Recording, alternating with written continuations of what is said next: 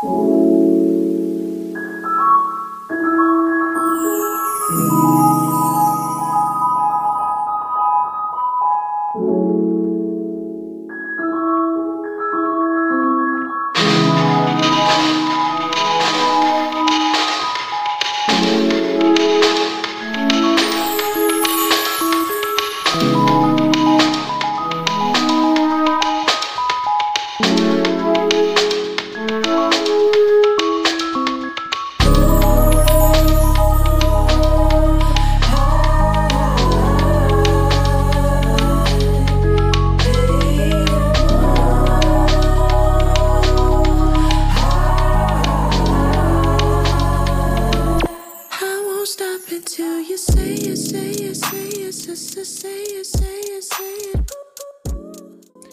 guys? Welcome back to my channel，这里是这么小王。那么今天这一期呢，是我单口，时间轴应该会做，大家更多请看我的 show notes 吧。And let's get started. OK，今天这一期我真的不想剪，嗯，我也就是说随便讲吧。其实十月底的时候，我录了一期，我在飞澳洲之前做了一场心理咨询，然后我就特别想录一期播客。我录完了之后，我不是特别满意，第二天早上起来我又录了一遍。在飞机上剪完之后，就是因为在飞机上没有发出去，所以导致我下之后又觉得不满意，我就又没有发。于是这一期无限搁置、搁置、搁置到现在，我又觉得他好像没有那么接近我的状态了，所以 我又刚刚做完一期心理咨询，那我们就就我觉得这一期真的就得趁他热乎赶紧录完，然后上线，and that's it，OK、我这消失四个月都去干嘛了？其实做很多事儿，满满当当的。我去了一趟日本，去了一趟澳洲，参加了万圣节，还干嘛了？我也不知道，这糊里糊涂的，反正很多事儿吧。This and that, blah blah blah blah blah。嗯，and 这不是我们今天要聊的一个重点。今天其实我就想跟大家来聊一下我的上周六。那我应该会在这一期的开头插一段音乐，这段音乐它就来自于这个礼拜六。这个礼拜六我去长兴岛摘橘子了。长兴岛在那个崇明岛上面，它就是靠上海很近的一个小岛。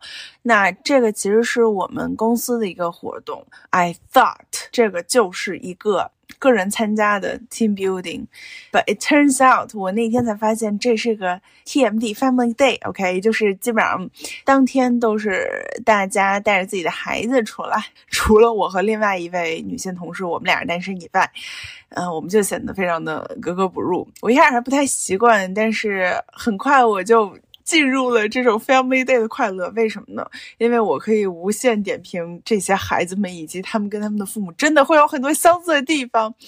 我们有一个财务，他的儿子真的跟他太像了，就是一天我都在观察他和他爸是如此如出一辙，在细节上非常的执着。嗯，这天其实很开心，在下午我们要去做年糕的时候，因为这些小孩子们他们做年糕这个手啊洗的不是特别干净，我就眼睁睁看着孩子们手上的这个泥。从白色变到了没有那么白色，然后这块泥面团还要被拿去蒸，我那时候就觉得，OK，今天我要节食了，这个面团我是吃不了了。那么这些面团被拿去蒸的时候呢，我就四处在这农家乐的周围走了走。当时有些同事告诉我，这个呃农家乐旁边有一片小树林，里面有鸡还有山羊。Since when？鸡成为了一个景点，我我真的就是可能有点无聊吧，然后我就钻进了小树林，去去去走了走。这一片小树林其实是我非常，它也不能叫个景点吧，是我非常喜欢的一个场景。现在再回想起来，上周末其实上海已经蛮冷的了，呃，秋冬天了嘛，树叶都落的差不多了。那我进到这片小树林的时候，确实已就是基本上这树树林就是光溜溜的。嗯，你会抬头看的时候看到零星几片树叶，但更多的就是干枯到马上就就可以被折断、脆脆的这种树枝。我就在这一片光头林、光头树林里边走着，然后这树林里面没有什么人，因为孩子跟家长都在做年糕，所以就是我一个人在这片树林里面走。而这片树林还挺大的，我在里面差不多走了得有十分钟吧，没有人。左边是一片被围起来的鸡窝。鸡圈儿、鸡棚，嗯，露天的。然后鸡就在这一片小树里面走来走去。那我就沿着这个呃树林的边缘往前走啊走啊走。走到这片树林的中心的时候，我就非常 surprise 的发现了一群被野养的山羊。哎，我现在想想，这些山羊和我在澳洲看的还不一样。澳洲的山羊看起来很嫩的样子，但是我在崇明岛看到的山羊肉看起来很老。而且他们头上有角，可能种类会会不太一样哈。他们也并不是那么惧怕人，在靠我很近的地方，嗯，吃吃草，走动走动着。偶尔他们会转头来看看我，我就会跟他们说：“你们别害怕，我叫胡图图，我就是在这走走看看你们。”那于是他们就转过去继续吃草，走来走去。我就在那儿，也不用说话，也不用做事儿，就静静的在那看着，breathe in，breathe out。脑袋里也没有想什么，偶尔抬头看看，看看光枯的树叶，看看零星的树枝，看看远处夕阳将落未落，洒在这片树林里面的余晖，可能待了差概差差不多有十分钟吧。我那时候内心觉得非常的平静，非常的舒服。我一回头，我发现那群鸡全都盯着我。然后往回走的时候，我那时候想说：哇，怎么那么安静？突然，我就听到了一阵音乐，就是大家在开头应该能听到这段音乐。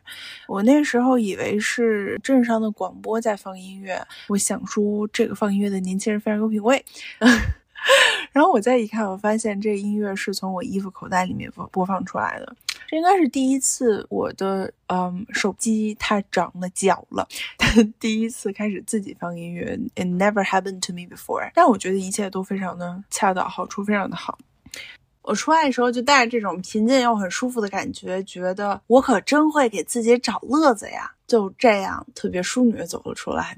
那听到这儿，大家可能会觉得哟，您哪天那么淑女呢？那我想说，不是，那只是我生活中的一一些碎片。在剩下的那一天里面，我觉得我依然表现的像个 ENFP，就是说一个女疯子。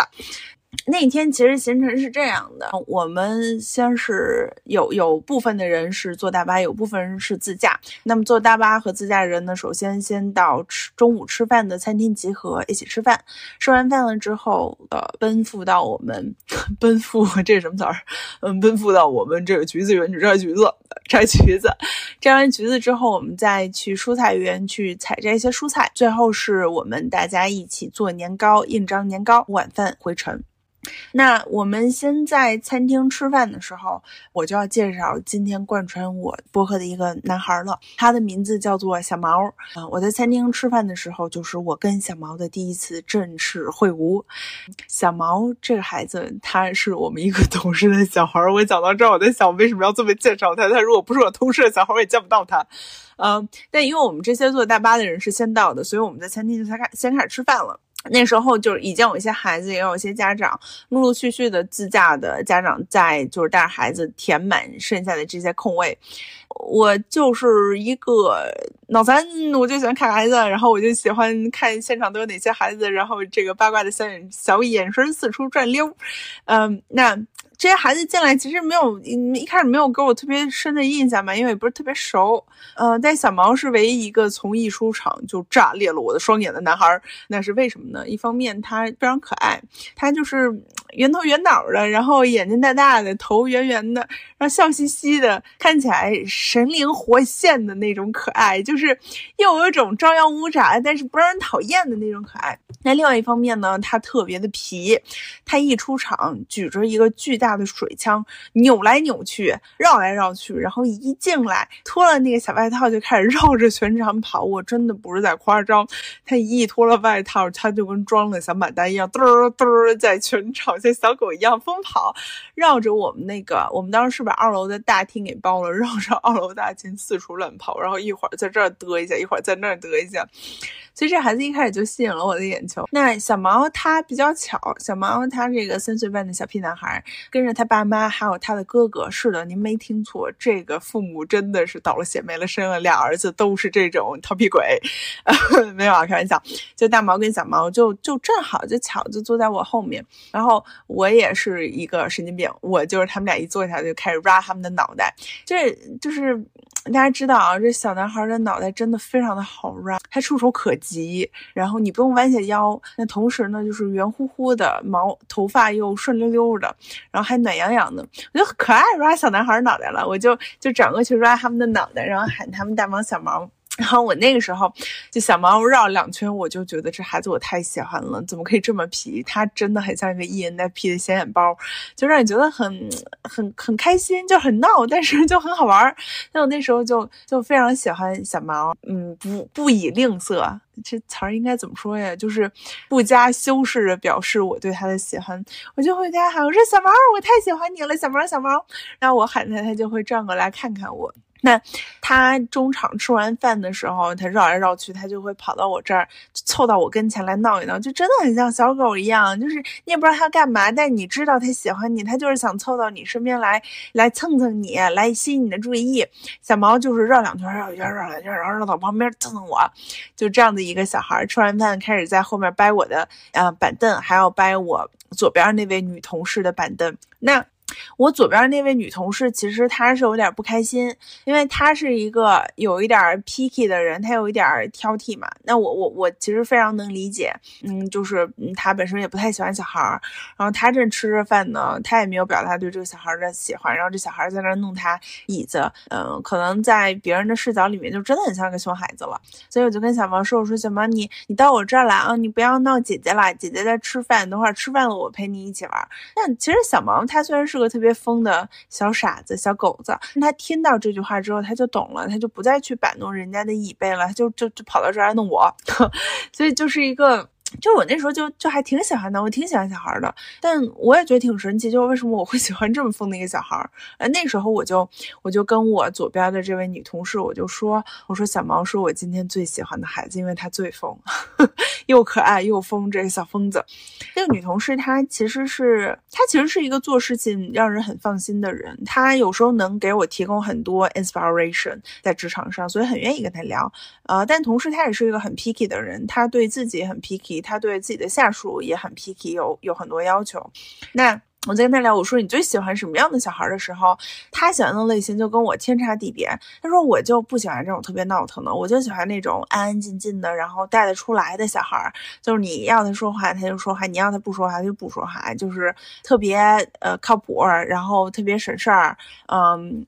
特别不闹家长，嗯，我就想说，哦，就是还跟我喜欢的小孩挺不一样的。我之前也很喜欢那种小孩，但就是也是奇了怪了邪了门了，朋友们，我是被什么上身了？我就是喜欢这种小疯狗小孩。那一天，后来我们去摘蔬菜的时候，小毛也是很有精力，我拉着他 转圈圈，然后抓住他跟他玩老鹰捉小鸡，就是他跑，你他你你跑我追，你插翅难飞，就是乱乱飞这样这样子。我觉得他爸妈真的。非常的放心，可能他们也不知道小猫 跟我是谁更疯一点儿。就是我们当时那个年糕，其实面团都有了，给小孩更多就是把那个面团挤到这个模具里面去，然后再再拿去蒸。他在那儿蹦蹦跳跳指着一个东西的时候，他就是想要。我说你是不是要模具？他说对，然后就给他拿模具。然后他拿拿了模具，他又是那种四处乱跑。我我我不懂为什么，我就知道这个孩子他跑是有原因，就是要不然他开心，要不然他是什么的。最后他。就是在就是中午餐厅跑，那是因为他见到人，他开心，他他愉快，他使不完的劲儿，他一定要跑完。那他现在这个时候跑，他一定是在找东西。他说：“我说你是不是找面团？我去帮你拿。”然后我帮他拿完面团，他就安静下来，就在那边去啊。就摁摁模具嘛，跟着孩子建立起这个关系之后，他也知道我是谁了。之后，他就我好像也成为了他的朋友。哎，我我就就这儿我必须要讲，其实跟孩子是特别能做朋友的。就是你跟他们们一起说说话，玩玩游戏，似乎自然而然的你就成为了他们的朋友。这里我特指是三岁半的这种小孩。我觉得小孩上了这个小学之后。呃，尤其是小学三四年级，像我干妈的儿子就喜欢看这个蔡徐坤，这嘴里动不动就是“金你太美”，那个就就很难对话。但是这种就是三三岁半上幼儿园的小孩，就很容易跟你做朋友，就。除了呃小毛，就还有另外一些小孩，我有一个叫大眼仔，眼睛贼大，贼贼可爱了，贼利了那孩子。还有一个小女孩，也是三岁半的小公主，在一群男孩里面也一起玩，我觉得特别活泼。就是就他们都能，其实跟我能产生产生沟通，然后记住我是谁，走的时候也会跟我 say 拜拜，甚至就是我中间在印泥章的时候，我逗那个大眼仔，他当时在印模具，然后我就逗他，我说我我要把你这模具拿走了，因为这两个我太喜欢了，我要了。他自己印好模具，他就说那这两个模具里面的年糕有一个给你，你要哪一个？我就跟他指指说我要混色，他说好，那等会儿蒸好了给你。就是我觉得小孩。其实都可清楚了，嗯，只要你不要把他们当小孩看，你跟他们产生正常对话，他们有时候就是很快大家就能处处成朋友。那我跟小毛也在这样的一天的我的呃那个那个对他的这种干嚎，姐姐爱你，小猫，然后 r 他脑袋带他乱飞中，我们也很快成为了朋友。当我从这个小树林里面出来的时候，其实那时候。我内心就很平静，然后也非常淑女，踩着我的小碎步走回了印章的小房子的时候，小王就拉着我撒野的狂奔。他说他要带我去看他刚刚看到的小狗，然后他就特别乐意把他看到的很美好的东西分享给我，跟我说：“你看，你看，这里有小狗。”然后我们就在那儿蹲了半天，看一直看小狗，然后摸摸小狗。晚上吃饭的时候，他也是一直在我这儿窜来窜去。他就是，对他就是很喜欢你，他就想来你这儿蹭一蹭、玩一玩。我就觉得。真的是太可爱了，我就非常喜欢它的这种像小狗一样的非常毫不掩饰的、毫丝毫没有被驯化和被束缚住的自由，就它可以这么这么轻易的做自己。当天我们也是依依不舍的告了别，我想他一定记住了，在他耳边，嗯，鬼哭狼嚎的这个喊着说喜欢他的可怕的姐姐，而且那天一开始，因为咱也是一个快三十的人了，然后。家长们把自己的孩子介绍给我的时候，都说，呃，要要说阿姨好，我说不要叫阿姨，是姐姐，OK，是姐姐。第二天我我还在想小毛这个孩子，我在想我为什么那么喜欢他，嗯，我我就想到了我和那个单身女同事的对话，就是当时我们在聊，就是最喜欢的孩子，我说我我我那天就是。一见到小毛吧，没过多久我就就说那就是我最喜欢的孩子，因为他就很疯，他就很像一个 ENFP，他就是一个大心显眼包，他可以这么肆意的、开心的做一只快乐小狗，不被任何人、不被任何的评价和和审视所所困扰。我我就喜欢这样的孩子，而我的同事他可能也是基于他自己的个性，会会喜欢那种安安静静的，然后不给别人添麻烦的、很乖巧好的小女孩。我就在想到这个就好，我就在想说，嗯。我喜欢小毛，有一部分就是因为它很像我。嗯，可能有一些大人会觉得，哎，小毛，小毛这个小孩有点太吵，真的太疯了，我会觉得哇，好难带什么的。所以他们会觉得，哎，不太省心啊，或者很闹啊，然后会以这样子的视角，哦，觉得 小毛不是最最可爱的小孩。我想要去。捍卫的是，即便他不是一个在现实扩扩就 quoted 现实世俗社会正常层面上所被意义的一个好人喜欢的小孩，或比如说他特别会讲话啊，见人说人话，见鬼说鬼话，或者说他特别懂事，就是要说话的时候你就说话，不说话的时候就很乖。他并不是这样传统意义上的这样的一个小孩。但它的存在即合理，嗯，它是允许，它是被包容着存在的，它也会被，它甚至这样子疯疯癫癫的小狗一样的存在也会被喜欢，所以这是我为什么要在那一天特别大声的告诉他，姐姐爱你，姐姐喜欢你，太可爱了，姐姐就愿意跟你玩。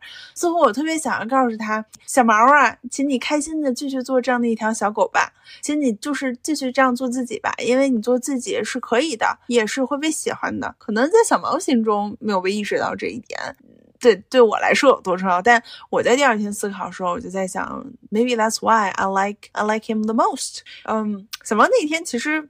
他也回信给我同样的爱和喜欢。他拉着我的手去看小狗。他在我不在的时候问他妈妈说：“那个同妈妈，你的那个同事呢？”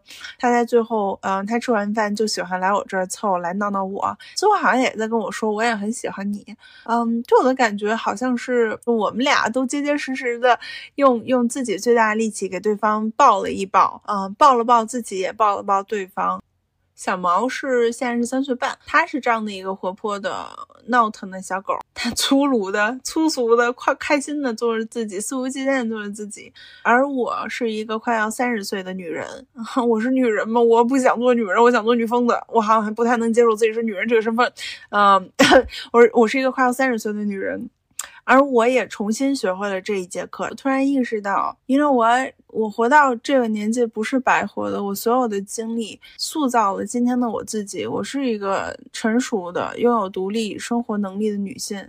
而这意味着，我也我可以独自的、完好的来抚育我自己。这个我自己可能就是代表，嗯，这个小时候的我，这个我可以，我我我可以 allow myself to be who I am，maybe part of it，就是像小毛这样子的疯小孩儿啊，我可以，嗯，接受自己。这种不被所有人喜欢的模样，可能在有些人看起来疯疯癫癫的模样。As long as it's me, I'm allow I'm allowing others to be like to be them, and I'm also allowing myself to be me。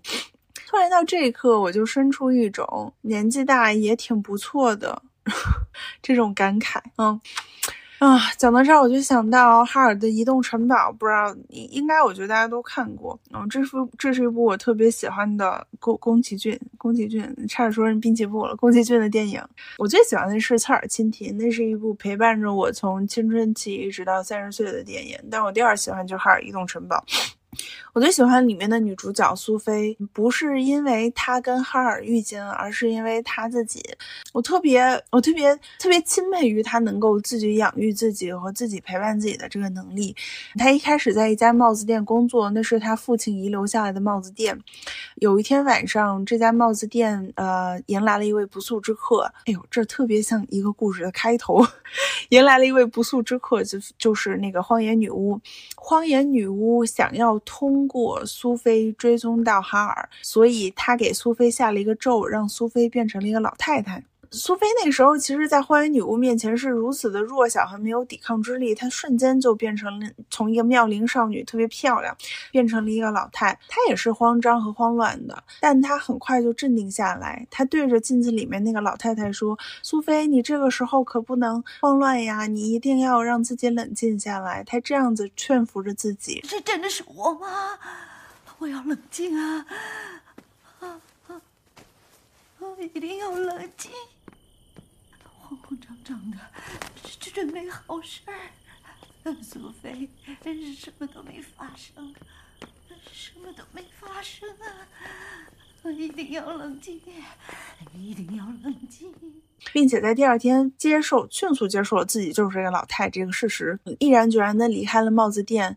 没事的，老婆婆，你精神挺好的，连衣服都挺适合的。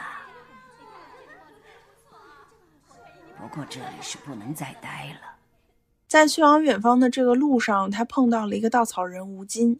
吴金想要跟着他，而苏菲更想要独自旅行，所以苏菲找了一个借口，啊，吴金离开了，苏菲借借此就自己继续往前走。他这时候又跟自我宽慰似的说：“哎呀，年纪大了就是好呀。”呃，我现在都学会这样说话了。这拐杖还真刚好，谢谢你啦。如果你能带个晚上住的屋子来，那就更好了。咱们人越老就越圆滑了呢。就这个片段反复的能够触及到我的心灵，就是苏菲她也是一个人独自生活。而他却具备如此强大的内心和自我，能够养育自己，在这些时刻里面陪着自己一起走。我好像是在通过小毛这个事情之后，突然也才意识到，我是可以拥有这一面。就像苏菲变成老太太之后，她并没有因此自暴自弃，她很快就接受了老太太这一面，甚至还喜欢上了因为变成老太太而拥有的睿智和说话的情商。他把这一部分和剩余的部分都融合在了一起，完完整整的看到了自己，带着自己往前走。而我也看到了像小疯狗一样，有的时候疯疯癫癫，可能并不像大众约束或喜欢的那个模样。我接受自己是这样的样子，并也包容自己的这一部分和我那些好的传统意义上好的品质，呃，一起和自己生活相处。我想我能够拥有这种对自己的全然接纳，它是一个很长的过。过程，从我我一。一九年那个时候是有暴食症，一方面是我对自己的身材不满意，我想逃离那样的身材，但更深层次是我想逃离我我那时候的我自己，然后再到现在，我可以去接纳我自己。This is a long journey. It's it's like almost five years, right? 在这个过程中，其实是有很多人对对这种接纳我自己功不可没的，因为他们首先提供了这种不不 judge 的目光，这种。接纳、包容的怀抱。那我想了一下，其实来自于四个方面吧。第一方面一定是我的心理咨询，呃，我从暴食症一直到现在，我的心理咨询是从来没有断过的，never ever, my dear friends。然后第二就是我最近开始的运动健身，啊，这块我可能后面会聊到。第三块就是我在工作上面接触到的一些呃老板们。那第四块就是来自于我的朋友们给到我很强的 support。我心理咨询这块我们今天不讲的话，我更多还是想讲一下其他几块，呃，因因为心理咨询它本身就是我的心理咨询师，他会撇开 judgment 来全然的拥抱和接纳我，这是一个 setting 的 scenario。我们拿朋友这件事儿来举例好了，就是其实其实我我能感觉到我的朋友们给了我非常多的包容和鼓励，他们可能 not always be there，but whenever I need support。就就是他们都是就是 like one call away，呃，我记得我有个朋友，就是他知道我有时候会有一些不开心，平时他就是那种回信息很慢，但是那天我跟他说，哎，我真的很不开心，然后他跟我，他就立刻回我说，那你要不要现在给我打电话来讲一讲？我我其实还蛮感动的，所以听到这里，硕宝，it's you，OK？那我有像 Y Y 啊，然后 Mario 小麻瓜，然后等等等等，呃，小超超这样子很好的朋友。那还有两块呢，就是呃，运动健身，还有我我的工作上的。为什么我一定要工作，一定要上扬一下工作 工作上的朋友们？那工作上，我我很想讲，就是嗯，我的老板。呃，非常好。我在工作上其实风格还是比较呃 energetic，那可能在有些人看来甚至会有一些 aggressive。那有一天呢，是有一个我关系比较要好的同事，呃，offline，我觉得他也是为我好吧。然后他跟我讲说，哎呀，你不要那么 aggressive。我跟谁谁谁聊天，然后谁谁觉得你很 aggressive。然后我那时候听就有有一点伤心，因为我跟那个同事关系也还不错，我没有想到人家背后是是这么讲嘛。或者怎么样，呃，我就问老板，我说老板是不是我很 aggressive 这样子不好，我是不是要更 mild 一点？然后我记得我老板当时是回了一句，我。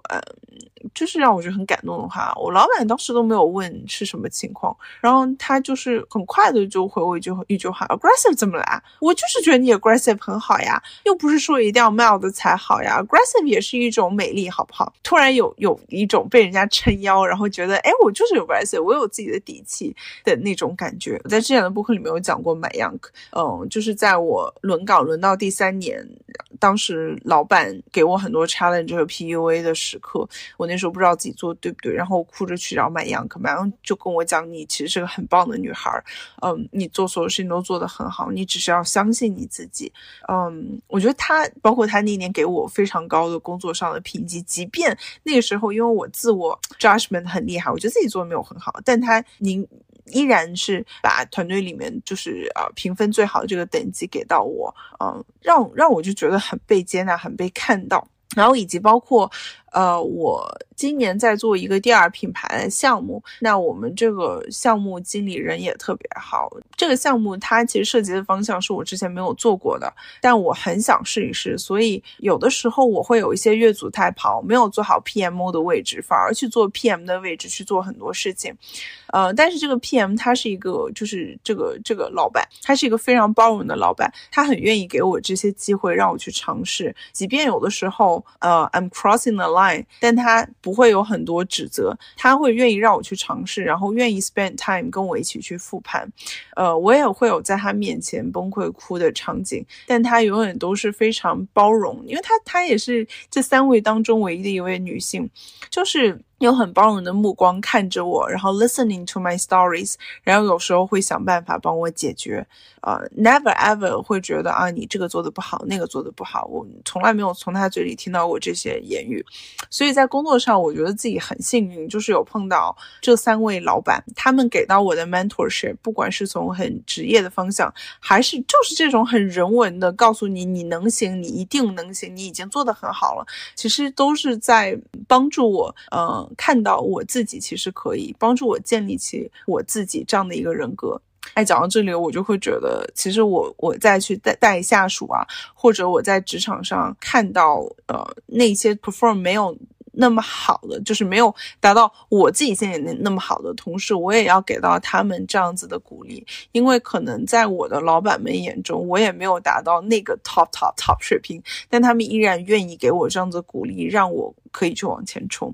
那最后一块其实就是我想讲的运动健身，我有暴食症这件事情，可能跟从小到大身材焦虑有关系。身材焦虑可能，呃，再往下挖，跟原生家庭啊，然后包括和。社会上对于女性的这个呃形象的要求都是有关系的，那也就加上我自己有哮喘，因为我我小时候还要吃吃药什么的，有一点虚胖这样子，呃，可能从小都不是特别特别符合当代社会或者那个社会对于女生形体的要求，嗯，从很小的时候就开始和呃身材焦虑这件事情做斗争，那他抗争到失败的一个节点就是我从一九年开始得了暴食症。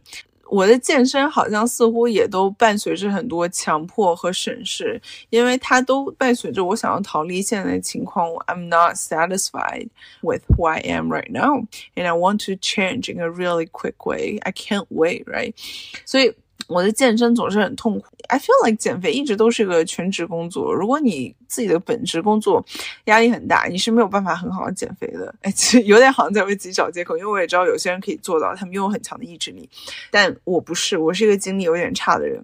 如果我 spend a lot of time, effort, energy at work, I don't really have extra to work out after work。所以我确实也一直都没有瘦下来。但是近近两个月啊，我真的坚持健身有两个月，在我如此繁忙的生活节奏和事件中，健身是是我的 priority。那时候我心理咨询师就问我，那这是不是也是一种强迫？就是你早起一定要去健身，这是不是又是一个 recycle？你又回到了对自己的身材焦虑？我那时候想了一下，我觉得不是，因为在健身的这个环境中，我感觉到了和朋友以及和在工作中允许做自己，然后以及被拥抱 include 的那种感觉。那我就要讲一下我的健身教练，在超级星星选的这个教练真的挺好的，就他没有。很多很重的 commercial 的味道，他不会跟你卖课，而且他就是跟你讲课是是比较专业的，不会有很多对你的负面词汇。他从来不会跟我说：“哎，你有点胖哦，啊，你这个屁股很塌哦，你有小肚子哦。”就是我的身体的任何的呃情况，似乎在他眼里就是 it is what it is and it is allowed。我就是这样子，而这一切是如此的天经地义，不是任何的寻常，这让我觉得挺安定的。因为作为一个一直在被外界审视、被这个社会、被父母、被父母、被自己审视自己身材，觉得自己有点胖的这个女生，她到哪里都会觉得，哎呀，有一点，有一点焦虑，会觉得。我是不是有点太胖了？但在那一刻，她觉得她的身材就是天经地义，就该长这样子。她多的那一份肉，就是多的那，就是就是她 part of it，part of her，and that's it。我讲的咬牙切齿，因为是我有点出汗。所以，我我我在第一节去上他的试体验课的时候，我就会觉得 I'm so allowed to be me, and there's not there's not a single part of me that is actual, uh, physically physically。在这样子的情况下，我也对自己有很多的嗯。 动力和和允许我，我记得我从一开始上他的课，我不太好意思穿很紧身的 legging，到最后我就开始穿无袖。哎，我居然录到了十二点，嗯，就从一开始上他的课都穿比较宽松，有一点不好意思。然后最后就现在去健身房趾高气扬，然后跟他 嗯，嘻嘻哈哈，有时候还会放 Twice 的歌，我还现眼包的会跳一小跳一一一小下，到这样子的 confidence，我觉得他给了我很多 support，还有给了我很多 confidence。嗯，所以我的心理咨询、我的健身、我的工作的关系，包括我的朋友们，他们不管是在我的个人生活，还是在我的工作，我的 physically 还是我的 mentally，我都 feel so be allowed to be me。在这些过程中，他们都帮助我摒弃了那些被审视的上下打量的 elevator look，而是只是把我当成我在看，接纳我是我的这个部分，不管是。我后会有很嘻嘻嘎嘻嘻嘎嘎、嘻嘻哈哈、胡言乱语、很唠叨的部分，或者是我在工作上会有比较 aggressive 的时刻，比较想要去往前冲的时刻，或者是呃，我就是。有一些微胖的身材啊，这些情绪都被很好的接纳，所以到今天我也可以跟自己说，我做我自己就可以，我也可以像小毛一样，而且我也很希望像小毛啊，或者嗯，有很多就自己闪光点，但是又不为此而感到自信的人，可以看到你们就是可以做自己。So what？哎，我觉得日本和澳洲我可能会单独开一期来讲，因为澳洲这场旅途是我人生第一次一个人出国玩，我。在国内有一个人玩过，I didn't like it。嗯，而这次去澳洲前半程，I didn't like it as well，cause I didn't like me。在某一个瞬间，可能也是因为 Twice 演唱会那天，我哭的真的像个傻逼。我我在 Twice 演唱会那天，我真的不知道自己为什么会哭。我去澳洲就是为了看 Twice 演唱会，但前几天我自个儿玩了几天，有有一些我去的地方吧，在 Twice 演唱会那一天。我我进去之后，就一开始跟周围几个外国人还唠唠嗑儿。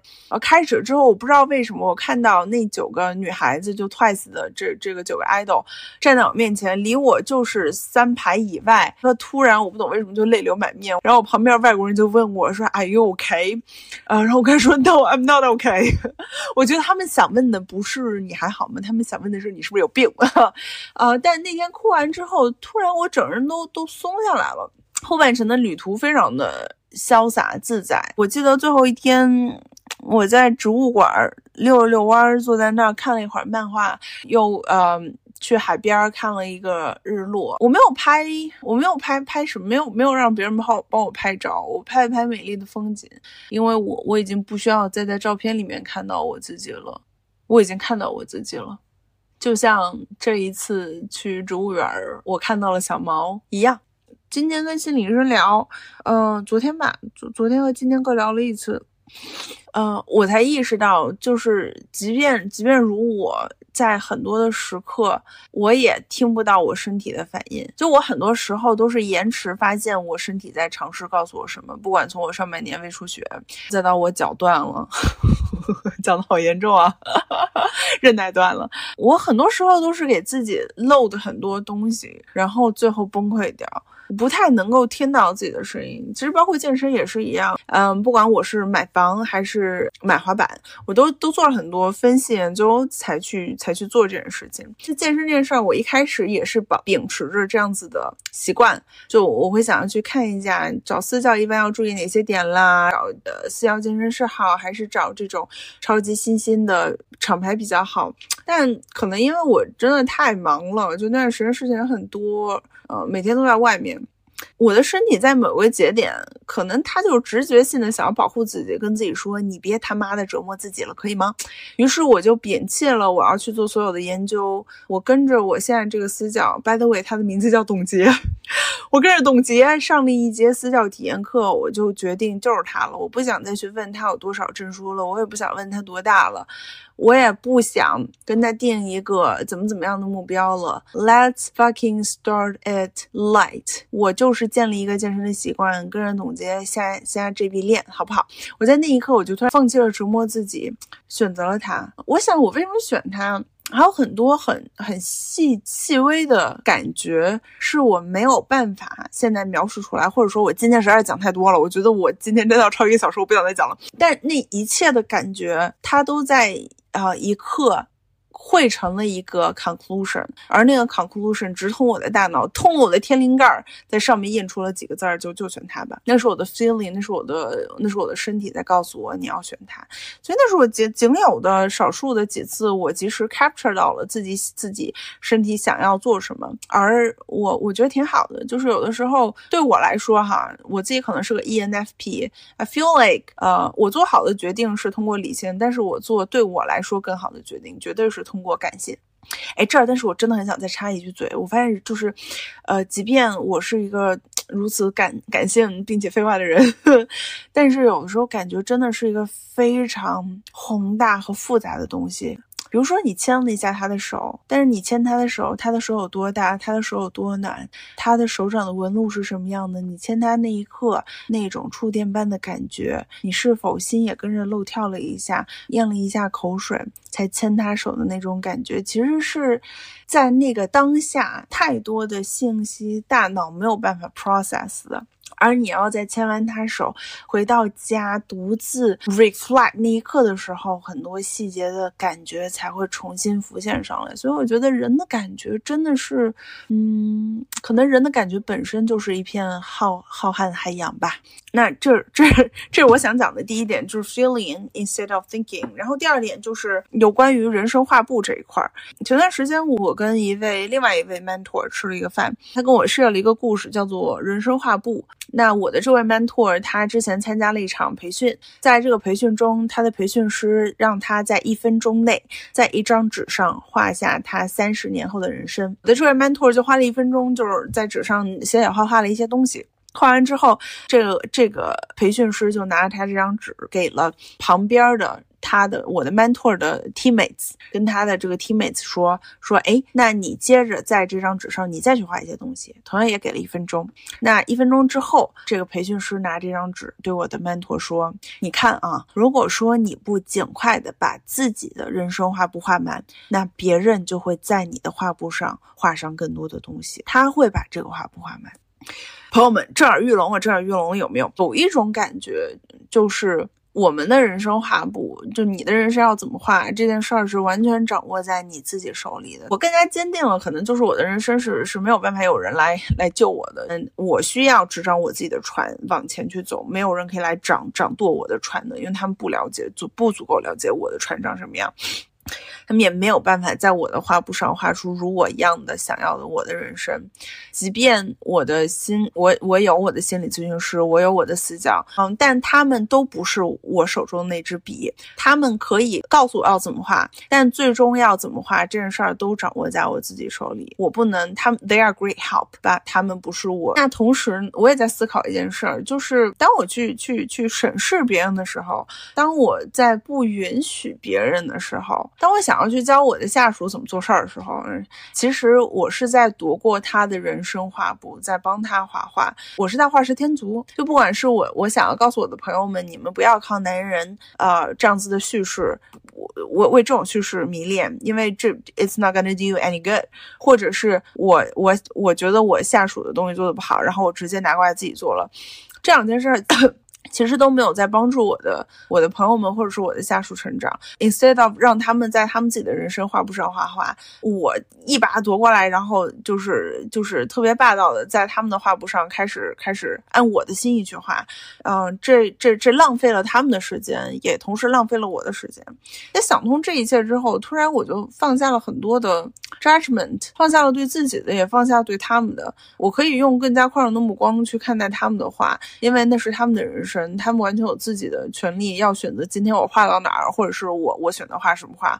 而我更加需要 focus 的是，在这个当下，我内心是怎么想的，以及我想要画的是什么画。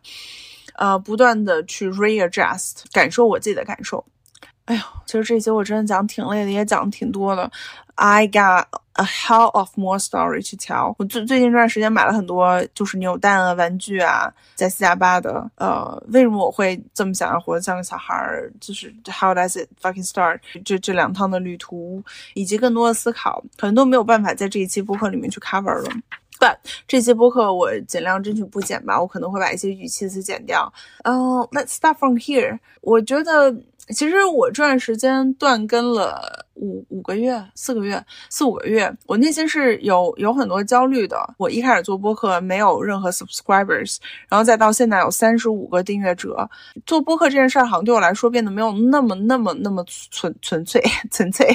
一开始我完全就是为了做给自己听。去年就是上海疫情 lockdown 的时候，我内心有非常多的愤怒、悲悯，无处可可去。我急切想要把它叙述下来，所以我做我的第一期播客。我一直都觉得那是 expression of me, my everything is Judy, so I can do whatever I want with this this channel。到有了一些订阅者之后，我开始有些惶恐不安，就像写日记，有因为有些人现在是写日记，是是再去出版。那到底你去写日记是是为了写给自己看，还是为了出版？这其实是会影响他在写日记的时候写的内容和心境的。所以，哎，我为什么会讲到这儿，我都忘记了哦。所以我，所以我播客断更这五个月，我觉得有一部分是一方面，我确实是有呃是挺忙的，然后一方面也是 like I'm holding myself back because I don't want to give you a pro prototype。我不想只给一个草图或者是一个概念。我觉得在这五个月的过程中，我和自己有了一个 block，我跟自己。处在了一个断联的阶段，因为我带着那种审视的目光，想要去 deliver 一个 perfect artwork，但现在我又把这个门重新打开了。我我想这个播客是我自己呀，所以呀，这一期就是瞎扯淡。还有很多的选题，比如说这趟在旅途中也梦遇到了很多很有趣的人，呃，包括最近在工作上的一些感悟。希望十二月能够跟我的朋友们录录一些播客吧。OK，we gonna stop here because I've been talking too much。有的时候我觉得自己很像 Succession 里面的 Roman，但是我没有他的妙语如珠。So bye bye，have a good day。